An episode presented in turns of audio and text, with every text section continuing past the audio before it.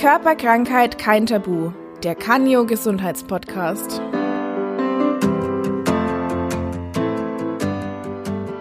Meine heutige Interviewpartnerin ist Gabriele Hofmann. Sie ist Fachpflegekraft für Stomatherapie und hat bis vor kurzem in der chirurgischen Klinik an der Uniklinik in Erlangen gearbeitet. Denn jetzt ist sie in Rente. Ich weiß nicht, ob man sie beglückwünschen darf dazu.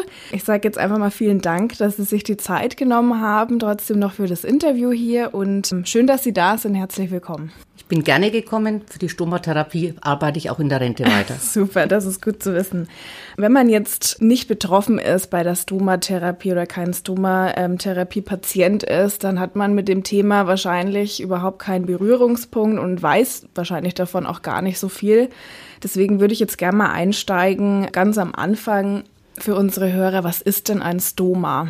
Ein Stoma ist ein künstlicher Darm- oder Blasenausgang. Und Sie haben vollkommen recht, die meisten Menschen wissen wenig oder gar nichts darüber oder sie haben sehr negative Empfindungen darüber, weil jeder hat schon mal was davon gehört. Aber es ist auch heute noch ein absolutes Tabuthema in unserer Gesellschaft und deswegen wird darüber nicht gerne gesprochen.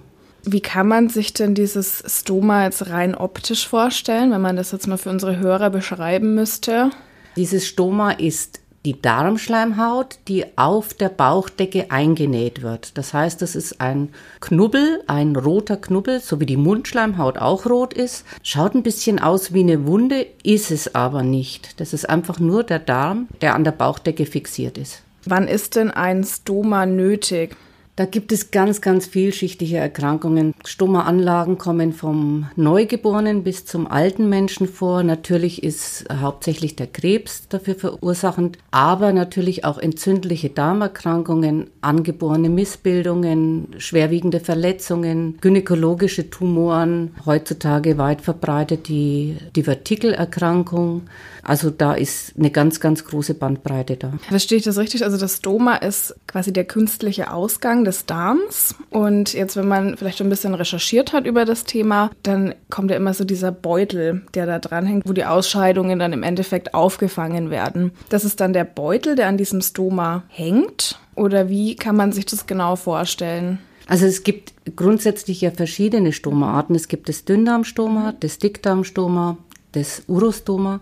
Und je nach äh, Stomaart gibt es auch verschiedene Auffangsysteme, mhm. Beutelsysteme. Diese Beutelsysteme sind alles haftende Materialien, die quasi auf der Haut aufgebracht werden und dort haften. Nicht kleben mhm. wie so ein Pflaster, mhm. sondern die Platten bestehen aus Gelatine, Pektine und Zellulose und sind extrem hautfreundlich und haften da auf der Haut. Und es gibt zwei verschiedene Möglichkeiten der Versorgung. Es gibt die zweiteilige Versorgung. Da wird quasi eine Basisplatte um das Stoma herum auf die Haut geklebt und dort der Beutel aufgebracht, wie so ein, kann man sich vorstellen, wie so Tupperware im Eisschrank, so aufgeklipst. Und es gibt die Möglichkeit, dass Beutel und Platte fest miteinander verschweißt sind und das insgesamt aufgebracht wird. Und das wird je nach Stoma und je nach Patient geschaut, was für ihn das Bestmögliche ist. Und hat der Patient so ein Stoma ein Leben lang oder ist das nur temporär? Das ist auch unterschiedlich. Das ist total unterschiedlich. Das ist nicht zwingend ein Leben lang. Es kann ein Leben lang sein, wenn aufgrund der Erkrankung der Schließmuskel am Aftermit entfernt werden musste. Es gibt aber auch sehr viele Stoma Stomaanlagen, die nur vorübergehend sind, zum Schutz einer Darmnaht zum Beispiel oder zum Abheilen einer Erkrankung. Das kann oftmals auch zurückverlegt werden. Wenn ich jetzt als Patient erfahre, ich bekomme jetzt ein Stoma, dann kann ich mir vorstellen, dass die Reaktionen darauf jetzt erstmal nicht positiv sind und dass ein Patient da große Ängste hat. Was sind denn da so die meisten Sorgen, mit denen Patienten zu Ihnen kommen?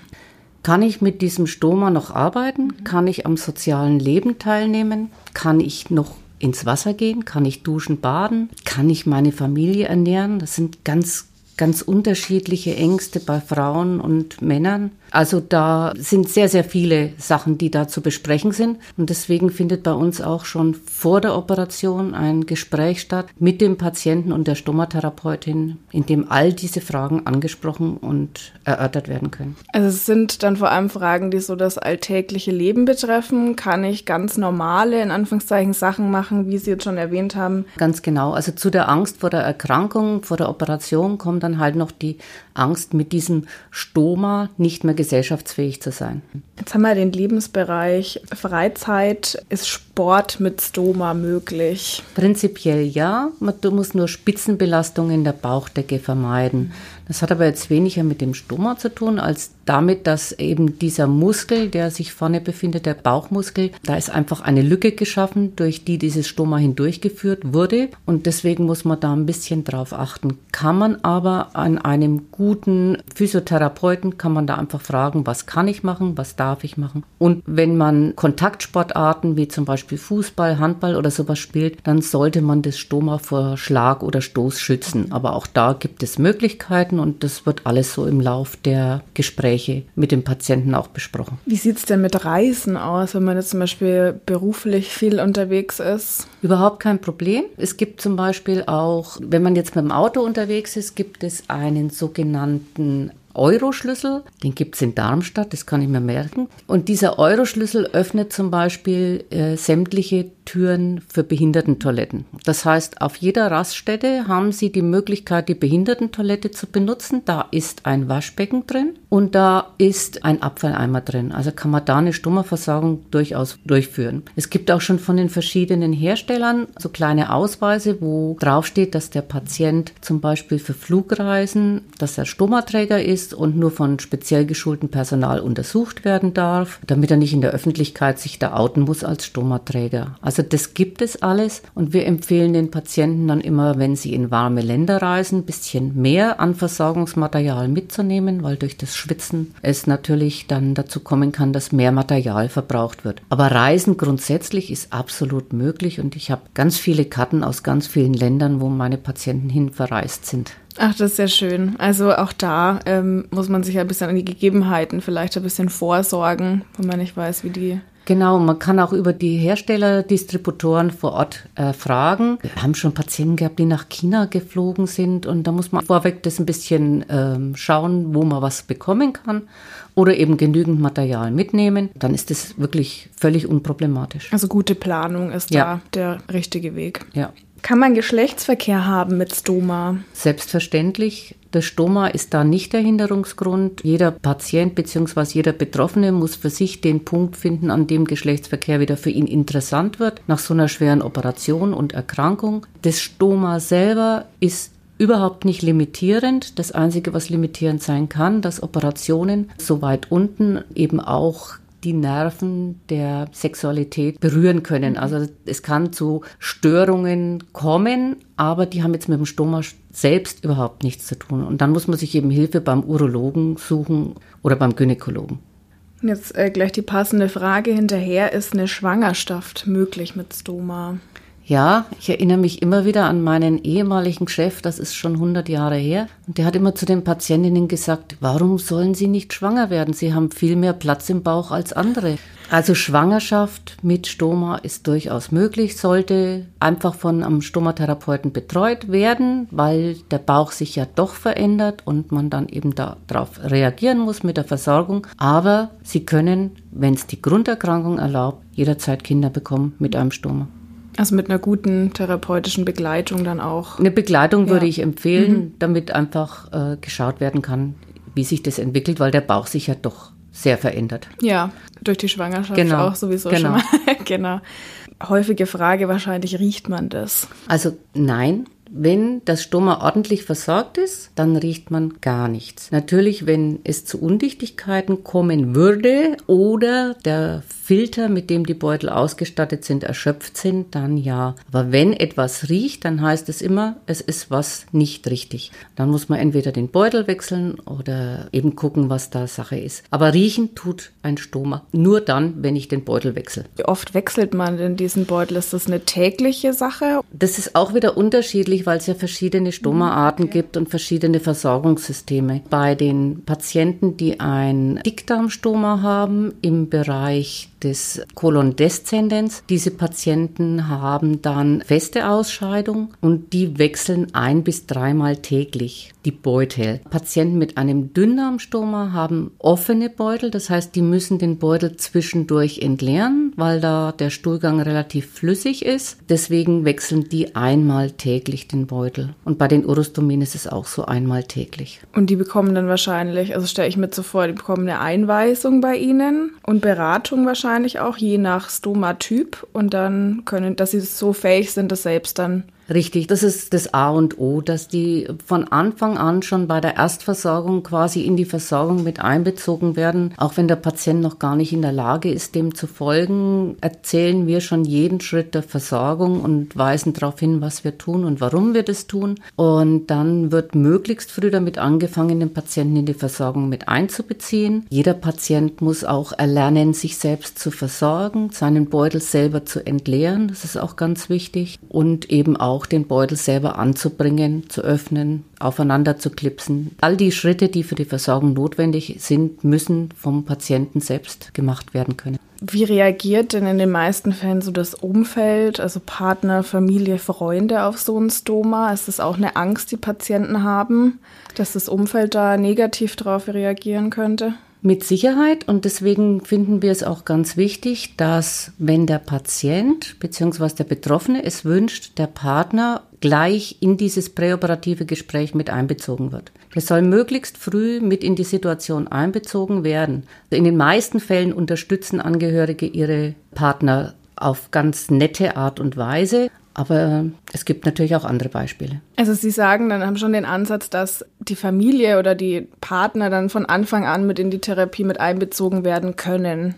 Also auf keinen Fall so, dass wenn ein Mann sagt, ach, das, da mache ich nichts dran, das soll meine Frau machen, das unterstützen wir nicht. Jeder Patient ist für seinen eigenen Körper selbst verantwortlich, das finden wir ganz extrem wichtig.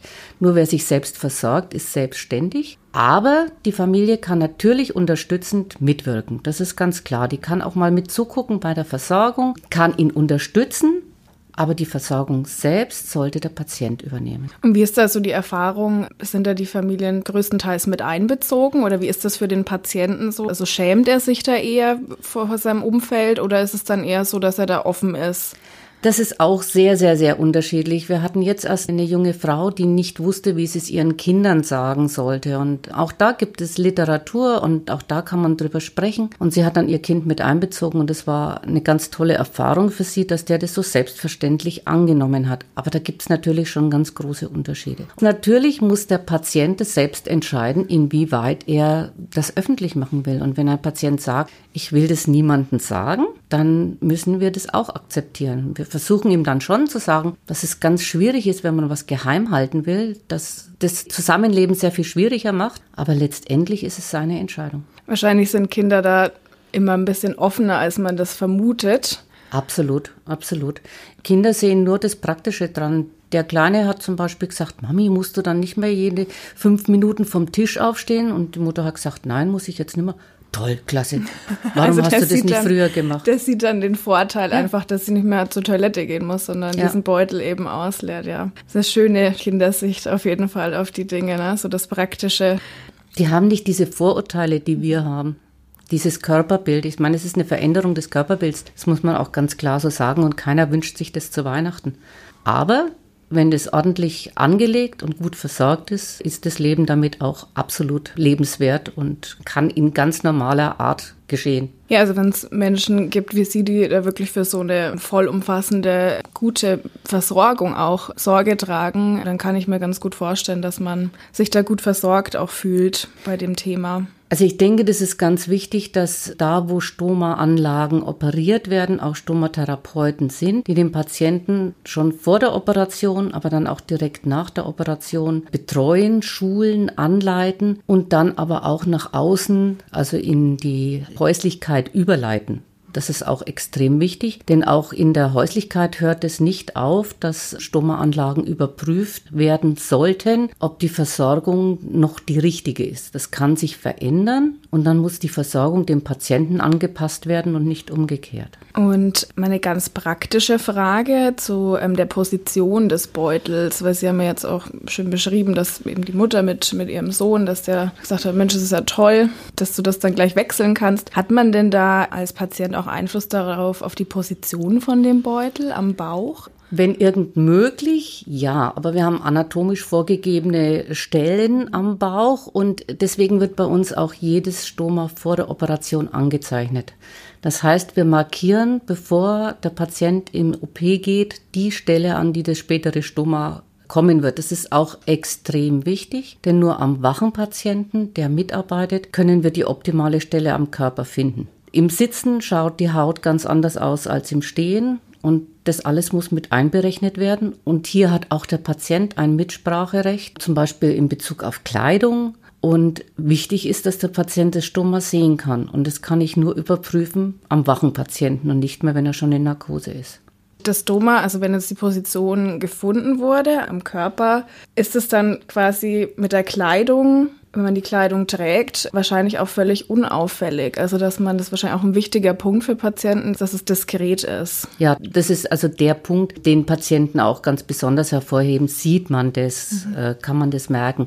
Normalerweise ist es wirklich so, dass man es mit der Kleidung super kaschieren kann. Mich wundert es immer wieder, selbst ich bin erstaunt, wie meine Patienten dann zu Besuchen kommen und schick gekleidet sind und vom Stoma sieht man gar nichts. Und es gibt inzwischen auch auf dem Markt wirklich schöne Stoma-Dessous. Das sind so Gürtel, ähm, in die der Stomabeutel reingesteckt werden kann, dass man auch, wenn man sich umzieht oder mal mhm. ins Bett geht, das so kaschiert ist, dass da nicht ein Beutel hängt, sondern dass da einfach ein schicker Überzug drüber ist. Also die Versorgung geht quasi in alle alltäglichen Lebensbereiche rein, ähm, wie Sie jetzt angesprochen haben, so Dessous für Geschlechtsverkehr oder ich kann mir auch vorstellen für Bademoden, wenn man jetzt wirklich schwimmen gehen will oder so. Das ist für jeden Lebensbereich gibt es ein passendes System dazu. Also es gibt wirklich inzwischen ganz, ganz viele unterschiedliche Versorgungssysteme und auch, wie gesagt, diese Dessous. Wenn man da einen Patienten wirklich umfassend berät, dann ist das Leben mit einem Stoma wirklich gut zu bewältigen. Voraussetzung ist, dass das Stoma gut angelegt ist. Zu Ihrem Werdegang, der ja sehr, sehr interessant ist, würde ich gerne noch mal ein bisschen näher drauf eingehen. Sie haben ja Ihr Wissen in der umfangreichen Ausbildung auch erworben und viel, viel Erfahrung natürlich auch gesammelt in dem Bereich. Können Sie uns ein bisschen was zur Geschichte Geschichte der Stomatherapie in Deutschland erzählen? Ja, da bin ich so ein bisschen stolz drauf, weil wir in Erlangen ja die ersten waren, die Stomatherapie in Deutschland überhaupt angeboten haben. Und es war 1976 die Schwester Anneliese Eidner, die die erste Stomatherapeutin in Deutschland überhaupt war. Und ich hatte das Glück, von ihr gefragt zu werden, ob ich sie unterstützen will. Und seitdem bin ich auf diesem Gebiet auch tätig. Und damals hatten wir wirklich noch nicht sehr viele verschiedene Möglichkeiten zur Versorgung. Die waren auch lange noch nicht so hautfreundlich, so dass ich quasi die komplette Entwicklung mitgemacht habe und teilweise auch mit Firmen zusammen Sachen entwickelt habe. Ich habe dann 1981 meine Ausbildung in Amerika absolviert, an der Cleveland Clinic, der Geburtsstätte der Stomatherapie und bin dann eigentlich die ganze Zeit in diesem Bereich tätig gewesen und ich kann nur eins sagen, Stomatherapie lernt man, indem man sie ausübt. Also das hat viel mit Erfahrung zu tun. Man muss auf seine Patienten hören, das sind die Leute, die damit leben. Und Sie haben da tatsächlich, ich möchte noch mal kurz darauf eingehen, also Sie sind maßgeblich daran beteiligt, dass die Stomatherapie so gut ausgebaut ist, wie sie jetzt ist hier in Deutschland. Ja, also ich denke, wir haben da auch unseren Teil dazu geliefert. Es kam dann natürlich auch der Verband der deutschen Stomatherapeuten mhm. und das Berufsbild wurde dann bekannter. Inzwischen gibt es wirklich in den größeren Kliniken zumindest ausgebildete Stomatherapeuten und wir finden das auch extrem wichtig zum Wohle der Patienten. Und wer auch da maßgeblich mit dran beteiligt war, war die deutsche ILCO. Das ist die Vereinigung von Iliostomie- und Kolostomieträgern. Die haben das Ganze auch immer unterstützt, weil das eben eine Patientenvereinigung ist ist, die den Wert der Stomatherapie auch erkannt haben. Sie haben ja auch in den letzten Jahren Ihr Wissen an verschiedenen Stellen und an verschiedene Kollegen auch weitergegeben. Sind Sie da so ein paar Eckpunkte nennen können, was Sie da gemacht haben? Ja, ich unterrichte seit, meine Güte, 20 Jahren an der Stomatherapeutenschule in Kassel, an der Deutschen Angestelltenagentur in Kassel und seit circa zwei Jahren auch an der Stomatherapeuten-Ausbildungs- und Weiterbildungsstätte in Dornstadt. Und da sind verschiedene zweijährige berufsbegleitende Kurse, an denen circa 20 Kollegen ausgebildet werden. Es macht immer noch Spaß und das werde ich jetzt auch noch eine Zeit lang weiter fortführen, solange bis ich keine Lust mehr habe. es dauert wahrscheinlich noch ein bisschen, wie ich so den Eindruck habe. Merkt man, dass das Thema Ihnen sehr, sehr am Herzen liegt. Finde ich wirklich tolles Engagement, was Sie da zeigen. Und werden Sie Ihre Aufgabe in der Rente vermissen? Wahrscheinlich schon, oder?